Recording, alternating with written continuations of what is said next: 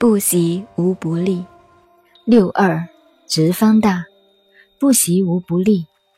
象曰：六二之动，直以方也；不习无不利，抵道光也。这句爻辞很难解释了。现在有两个观念：坤卦是代表地，地面有三个情形，直、方、大，这是毫不考虑的。但这还不够的。坤卦也代表了月亮。刚才初爻的月亮，参同契说过在南方，是上弦月；而二爻这个时候的月亮出来的时候是直的上弦月。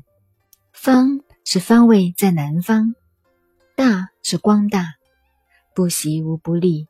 习字古人说像飞鸟形，上面两个翅膀，下面的太阳也是一幅图案画，是练习的习。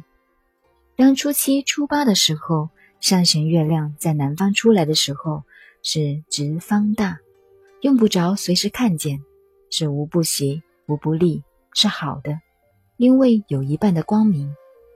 不习不利，在普告而言是好的，在修养而言又不同了。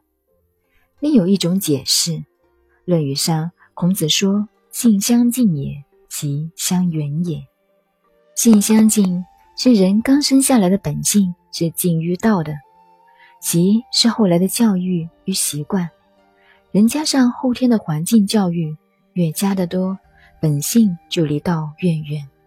用这个观念来看“不习无不利”这句话，就可以看通了。即不加上后天的习气，则大吉大利，是光明的。而象辞的解释，六二爻的动摇在正对南方的方位，不习无不利。是因为地道光也，月亮已经出来了，大地是光明的现象。